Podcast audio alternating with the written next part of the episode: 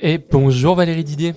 Bonjour Florian. Alors on te retrouve aujourd'hui pour Culture Anthropocène et tu veux nous parler de Pepper Rock and the Wheel of Capital de Taryn Simon, œuvre de la Biennale de Lyon 2022. Oui, tout à fait, tout à fait.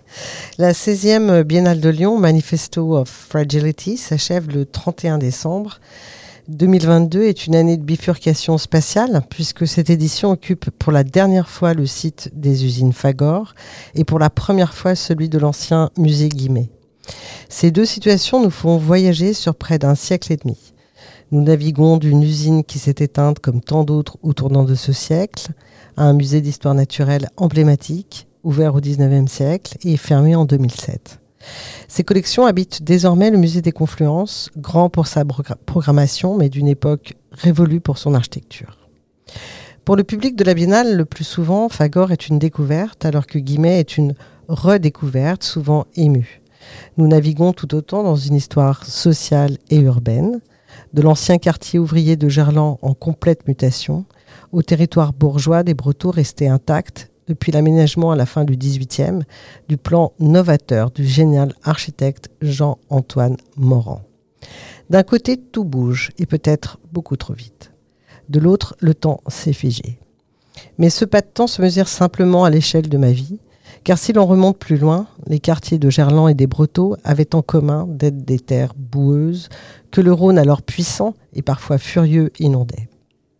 C'est aux usines Fagor, vaste site composé de plusieurs bâtiments, que se trouve une des œuvres les plus marquantes de la biennale, à mes yeux du moins, Paperwork and the Wheel of Capital de l'artiste américaine Taryn Simon.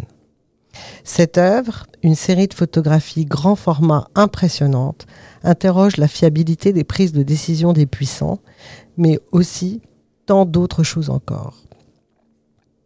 Pour cela, Taryn Simon s'appuie sur les cérémonies de signature d'accords politiques, de contrats, de traités ou de décrets, où les hommes de pouvoir sont assortis de compositions florales sophistiquées et arrangées de manière à exprimer leur importance et celle des institutions qu'ils représentent.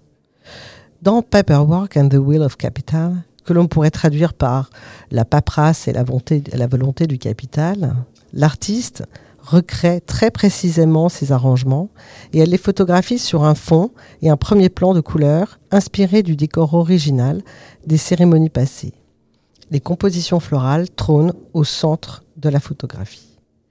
Ces recréations montrent de quelle manière la mise en scène du pouvoir politique et économique est créée, performée, mise en marché et conservée.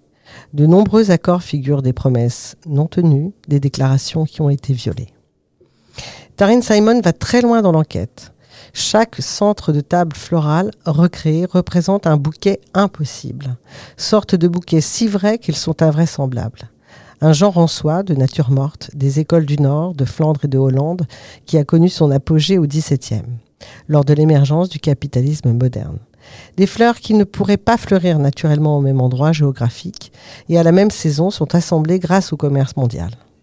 Pour cette série, l'artiste a travaillé avec un botaniste pour identifier les fleurs dans les images d'archives des signatures et se procure des spécimens auprès de la plus grande vente aux enchères de fleurs du monde, aux Pays-Bas, à Alsmer, qui reçoit et distribue environ 20 millions de fleurs par jour.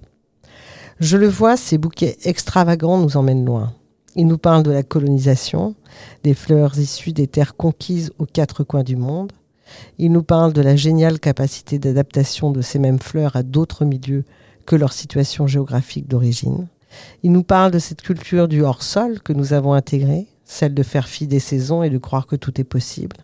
Il nous parle de l'accélération de notre monde, de la vitesse de tous les déplacements des objets manufacturés aux humains et non humains.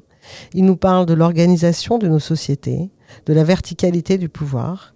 Il nous parle de ce théâtre des puissants, qui se donne encore la peine d'arranger le décor. Mais attention, les fleurs, contrairement aux bonbons, sont périssables.